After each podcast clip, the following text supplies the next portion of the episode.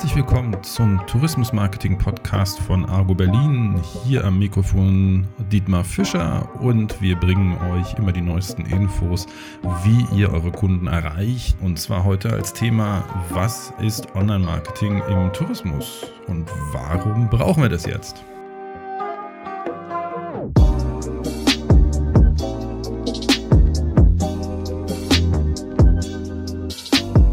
Ja, herzlich willkommen zur ersten Episode und dann fangen wir gleich nochmal an. Ja, wenn man sich so die Entwicklung der letzten Monate anguckt, der letzten Jahre eigentlich, dann verstärkt durch Corona noch, dann geht es immer mehr in Richtung Online. Also Online wird oder ist schon der Vertriebskanal Nummer eins. Und da müssen wir uns halt alle darauf einrichten. Also es hilft nichts, Kopf in den Sand stecken ist echt keine Lösung. Wir müssen weitergehen. Wir müssen einfach sagen, okay, was können wir damit machen? Ähm, klar, es wird bestimmte Modelle zerstören, es wird bestimmte Ideen, Vorstellungen, die ihr von eurer Industrie habt, von eurem Business habt, ähm, ja, ähm, teilweise an den Grundfesten angreifen und erschüttern. Aber das Entscheidende ist, es gibt auch viele Vorteile, die da drin liegen. Und zwar haben wir ja immer in der Industrie schon seit langem eigentlich eine Konzentration gehabt, TUI und wie sie alle heißen. Und diese Abhängigkeit, die, die daraus resultieren, haben wir bei äh, Thomas Cook gesehen. Und über Online habt ihr endlich wieder die Möglichkeit, euer eigenes Profil aufzubauen, ihr eigenen, eure eigenen Kunden. Also ähm, das wäre einer der großen Vorteile von Online. Insofern will ich euch ermutigen, da in die Richtung zu gehen. Und deswegen schauen wir uns einfach mal an, wie funktioniert das denn heute? Wir haben die Leute, die online unterwegs sind, die haben typischerweise ein Smartphone, die haben einen Computer und die gehen durchaus auch noch ins Reisebüro. Aber typischerweise fangen die ihre Recherche halt woanders an. Die gucken bei Facebook, Instagram oder die googeln oder die gehen zu den großen Buchungsportalen, gucken da und wenn sie dann da was gefunden haben, dann buchen sie dort, gehen auf die Website des Anbieters oder gehen ins Reisebüro. Aber eigentlich allen diesen äh, Customer Journey wird es genannt, also in diesem Prozess, den die mitmachen, ist eigentlich immer irgendwo online drin. Und da ist das Wichtige, dass ihr euch da reinsetzen müsst. Also wer im Online-Prozess drin ist, der kann auch wahrgenommen werden. Wer nicht drin ist, der wird eben nicht wahrgenommen. Und da ist das wichtig, ihr könnt durch gute Infos immer Einfluss nehmen auf die Leute. Ihr könnt euch eine Erinnerung bringen. Ihr könnt ihnen was zeigen, was die anderen nicht können. Also, TUI hat natürlich viel, ähm, unglaublich viele Reisen, auch viele Infos, aber eben nicht die besten Infos. Ich selbst bin ja mit Kuba unterwegs und ähm, habe da auch einen Blog und ich weiß, dass mein größter Konkurrent eigentlich TUI ist oder Air France. Die fliegen dahin. Ne? Aber die haben nicht so diese Inhalte. Die Inhalte habe ich oder die haben Spezialisten, kleine Kuba-Reisebüros. Und ich weiß, dass ich die Leute informieren kann. Die Großen könnten das, die machen es aber nicht. Insofern, die lassen halt viel liegen und das ermöglicht uns wiederum eine Möglichkeit, da reinzugehen. Also Konkurrenz ist da, aber die Konkurrenz ist nicht groß. Und wenn wir das uns statistisch anschauen, Tourismus ist, glaube ich, die drittgrößte Industrie der Welt. Aber im Online-Bereich ist Tourismus nur Nummer 8 oder 9. Will heißen, viele Leute sind einfach online nicht aktiv. Und das schließt die Großen mit ein. Die wissen auch nicht, wie sie es machen. Die wissen es nicht richtig. Oder die können es einfach nicht, weil die Ressourcen nicht da sind. Oder es ist einfach schlichtweg nicht nötig, noch mehr Ressourcen reinzubuttern, weil ja auch nicht so viel Konkurrenz da ist. Das heißt für euch, da ist eine Möglichkeit, da könnt ihr reingehen klar, das ist Arbeit. Also man muss Inhalte erstellen, man muss Google Ads machen, man muss Facebook betreuen. Klar, alles Arbeit, weiß ich, ist mehr Arbeit als früher. Nichtsdestotrotz, früher musste man halt einen Katalog erstellen, muss man jetzt auch noch machen. Wir sind in der Übergangsphase, ne? Also man hat beides. Wir müssen also beides machen, mehr Arbeit. Aber Wichtig ist halt, dass ihr da seid, wahrgenommen seid und dann mehr Kunden kriegt. Und wenn ihr mehr Kunden kriegt oder den Kundenschwund verhindert, dann seht ihr auch, warum ihr Arbeit reingesteckt habt. Dann kriegt ihr also eine absolute sofortige, sofortige Rechtfertigung dieser Arbeit. Nicht nur finanziell, sondern auch, es macht dann Spaß. Man diskutiert mit den Leuten online, hilft denen. Und dann kommen die ins Reisebüro beispielsweise oder in euer Hotel und sagen, ja, ich habe online über euch gelesen oder diese ganzen Dinge müsst ihr, müsst ihr aktivieren, müsst ihr äh, eure, eure Talente da reinbringen. Ne? Also grundsätzlich ist es halt so, was könnt ihr denn, wo seid ihr gut? Also was ist eure Spezialisierung? Mhm. Also als Reisebüro beispielsweise ähm, könnt ihr natürlich alles machen, aber wenn ihr dann überlegt, meistens habt ihr nämlich doch Spezialisierungen. Meistens kennt ihr euch in bestimmten Ländern gut aus. Ihr macht speziell Familienreisen, ähm, Kurzreisen oder Geschäftsreisen. Sport ist ein Thema bei euch oder ähm, es gibt ja auch sowas wie Parkreisen, wo Leute einfach nur auf äh, Reisen gehen und sich dann zum Beispiel in England angelegte Parks anschauen. Das ist eine sehr enge Spezialisierung, aber müsst ihr einfach mal schauen, wo seid ihr denn gut? Was könnt ihr denn? Also wo habt ihr Leute in eurem Reisebüro, die was können? Wenn wir uns auf ein Hotel anschauen, wo sind eure Spezialisierungen? Also seid ihr gut mit, mit Hunden beispielsweise? Äh, sind auch im Hotel Hunde erlaubt? Und nicht nur erlaubt, sondern ihr habt auch selbst einen Hund. Ihr wisst, wie ihr mit Hunden umgeht und ihr wisst im Zweifel auch, wo ein Tierarzt ist in der Nähe, weil es ist ja auch wichtig für einen Hundebesitzer. Solche Sachen. Dann, wenn wir dann wieder auf die Inhalte zurückkommen und sagen, okay, die Leute wissen aber nicht unbedingt, was ihr könnt. Wenn ihr dann bei Booking.com eingepflegt habt, äh, habt ähm, die Leute können mit Tieren anreisen, dann heißt das gar nichts. Das schreiben die meisten rein, wenn das irgendwo geht. Aber wenn ihr auf eurer Webseite genau beschreibt, warum die Leute beim Hund zu euch kommen können, warum ihr da gut seid, dann werdet ihr plötzlich aufgenommen in der Hunde-Community. Dann empfehlen die Leute euch weiter und dann kommen die zu euch. Und wenn die bei euch sind, dann sehen die auch, dass ihr einen Hund habt. Dann sehen die auch, dass ihr wisst, worüber ihr redet. redet diese Sachen wenn ihr ein Spezialreisebüro seid. Wir haben jetzt gerade so ein kleines Golfreisenportal übernommen und machen das. Ne? Und da ist halt das Ding, es gibt so ein paar Leute, die machen da was, aber da geht viel mehr. Die Leute gehen auf die Seite und die wollen doch wissen, wo ist der Golfplatz in der Nähe, wie sieht der aus. Solche Sachen müssen da sein. Und da müsst ihr die Spezialisten sein, die dieses Wissen eben nach außen bringen.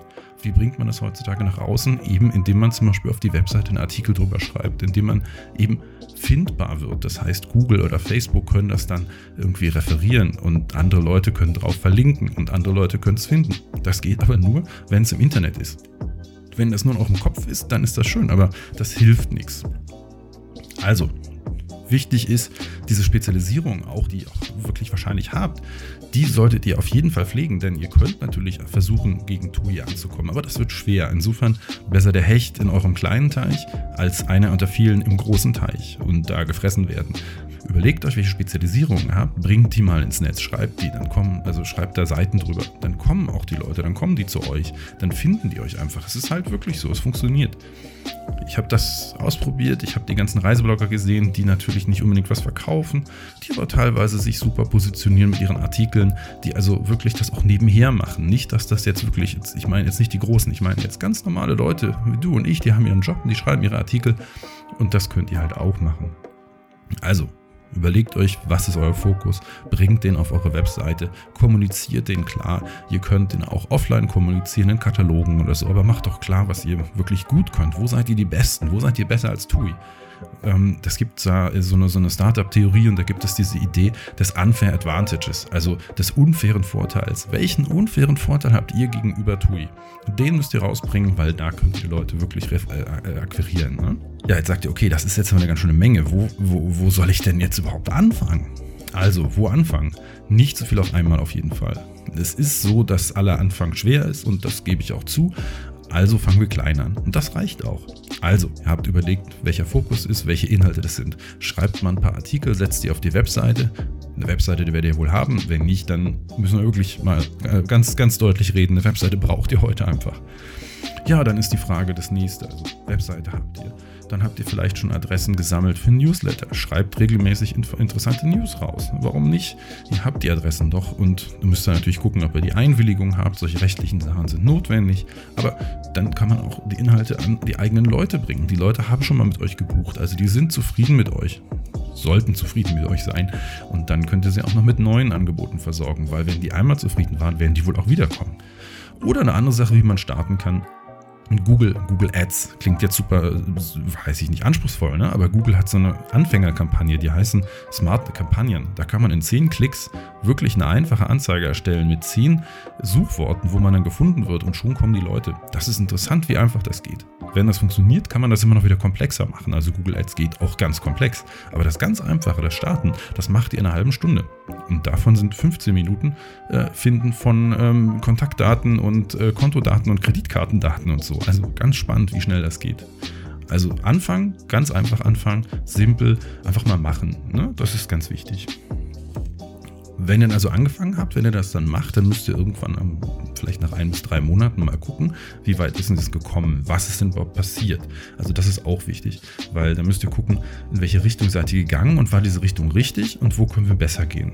Und um zu erfahren, was denn jetzt eigentlich funktioniert hat, gibt es verschiedene Möglichkeiten. Die einfachste ist, wenn Leute in euer Reisebüro kommen, euer Hotel, fragt einfach, wo, wo haben die von euch gehört? Also haben die euch im Internet gefunden? Haben die, sind Empfehlungen zu euch gekommen? Bei Google, bei Facebook oder so? Einfach fragen. Dann kriegt ihr schon mal die ersten Informationen.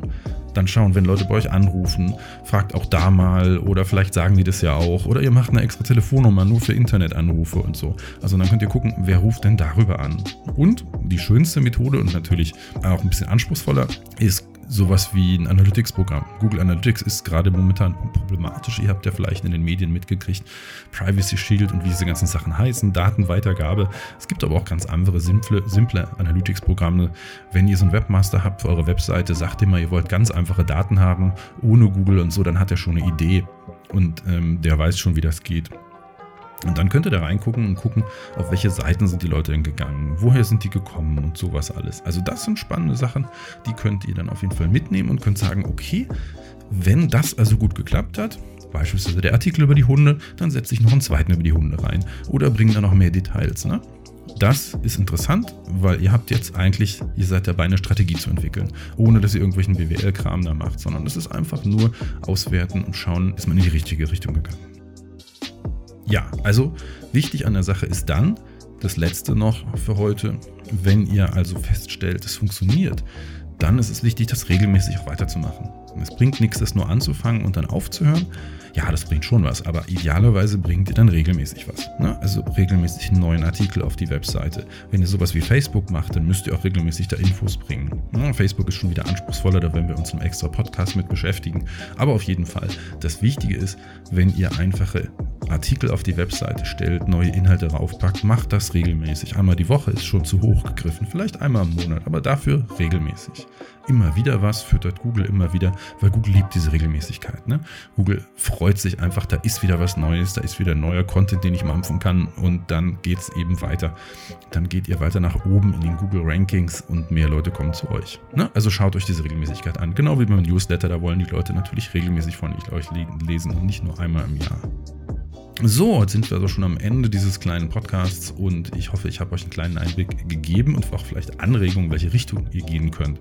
Steht jetzt völlig im Regen, dann könnt ihr natürlich auch mal mich anschreiben oder so und ich antworte euch dann, ich helfe euch dann weiter, wie die ersten Schritte richtig zu machen sind. Aber grundsätzlich ist es so, es ist nicht schwer, es ist kein Hexenwerk, ihr müsst es einfach machen.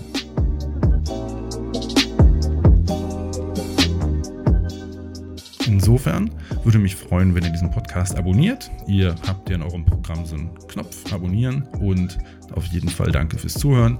Bis zum nächsten Mal, euer Dietmar.